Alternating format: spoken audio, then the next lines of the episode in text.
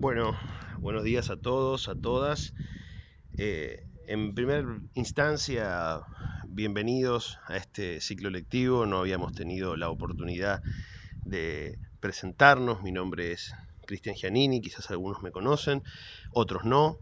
Eh, voy a ser su profesor en la materia de historia en cuarto año y voy a tratar de manejarme con estos podcasts eh, ya que se me dificulta demasiado la interacción por videoconferencia, así que decidí que para no romper esta lógica virtual que nos está caracterizando en esta cuarentena, decidí armar estos pequeños eh, audios explicativos conforme vamos eh, adentrándonos en los diferentes temas. La realidad es que todos estos, audios, todos estos audios perdón, van a ir acompañados siempre de textos teóricos o audiovisuales que yo les mande por la plataforma Cadeu y que nos van a servir eh, de todas las formas posibles para poder llegar a una comprensión lo más completa posible, entendiendo que ninguna de este tipo de explicaciones o de formato de explicaciones podría compensar el ida y vuelta del aula, que seguramente ustedes y yo estamos extrañando mucho. Pero bueno, vamos a arrancar. Hasta el momento no hemos transitado demasiado del, del programa, recién estamos en las, en las vísperas de comenzar a ver qué es lo que sucede a finales del siglo XIX y principios del siglo XX. Yo les había explicado por la plataforma y mediante textos que el mundo para la segunda mitad del siglo XIX era un mundo en transformación. ¿En transformación en qué sentido? En lo económico, en lo político, en lo social, en lo cultural.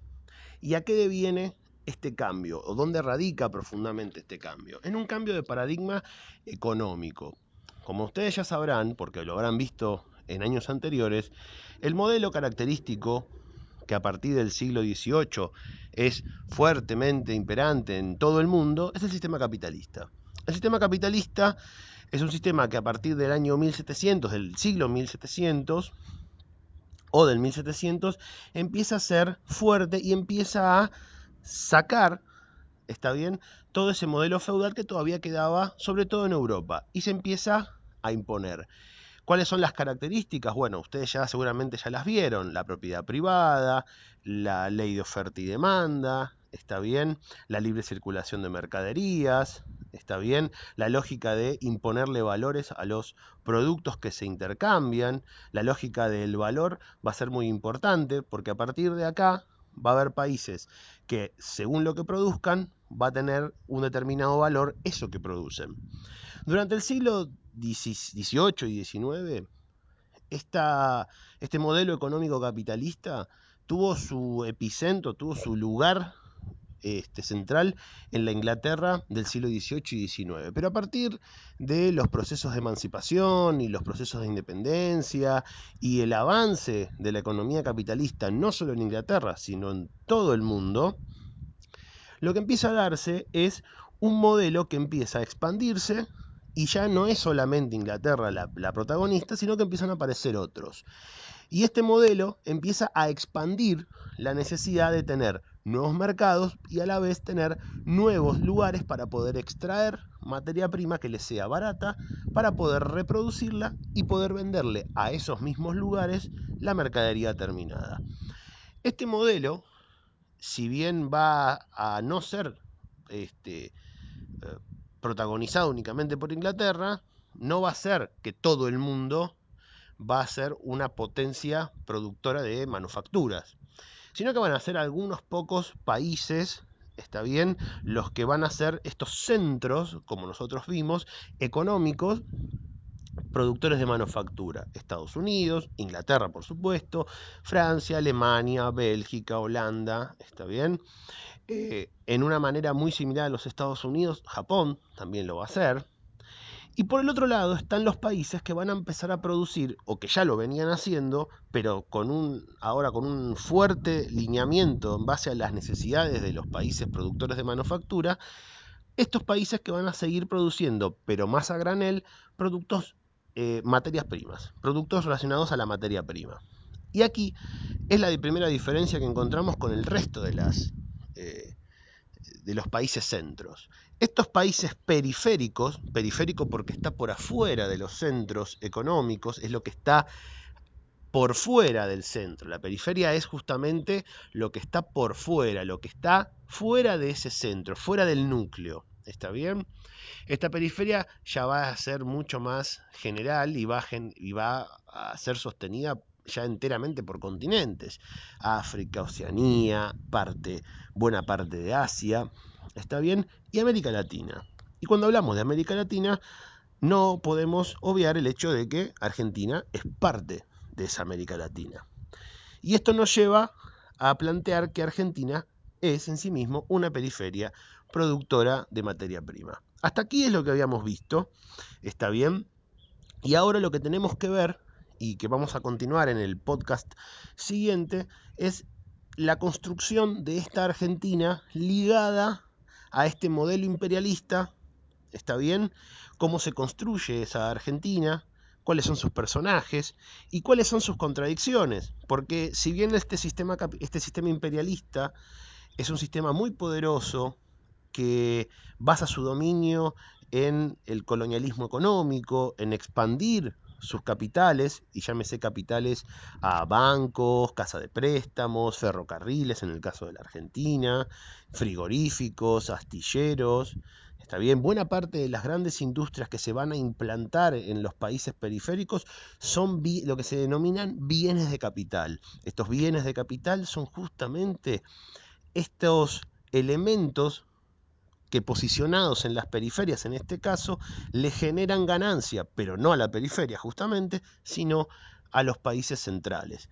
En el caso de la Argentina, para ir adelantando un poco nomás, en el caso de la Argentina, la relación que nos va a condicionar fuertemente en lo económico va a ser con Inglaterra. Pero anteriormente yo les había dicho que las transformaciones también son políticas, sociales y culturales. En el caso de la Argentina es como muy vívido esta cuestión, porque para que exista un modelo de dominación, debe existir, en el caso de la Argentina, un sector social que favorezca esa dominación internamente. Ese sector social va a ser los sectores que vamos a denominar los sectores agrícola-ganaderos o los sectores oligárquicos, que para la década de 1880 van a comenzar un periodo que se va a llamar la República Oligárquica o la República Conservadora. ¿Conservadora por qué? Porque justamente son estos sectores oligárquicos que pretenden conservar sus privilegios de clase y sus privilegios en la sociedad.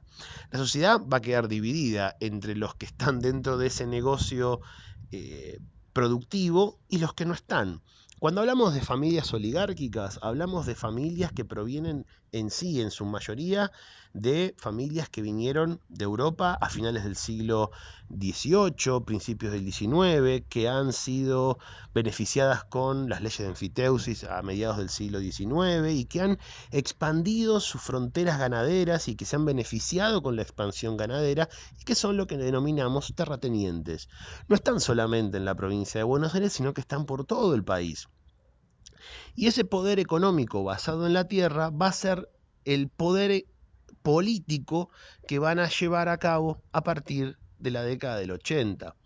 Ustedes me preguntarán, como lo hemos visto en el resto de los trabajos, pero los terratenientes aparecen acá recién ahora. No, no aparecen recién ahora.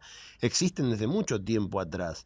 Y si bien tenían poder económico, muchas veces delegaban ese poder político eh, antes de la década de 1880 en caudillos. Está bien, en el caso de la provincia de Buenos Aires, en el caso de Juan Manuel de Rosas, pero podemos dar el ejemplo en cualquier provincia del país.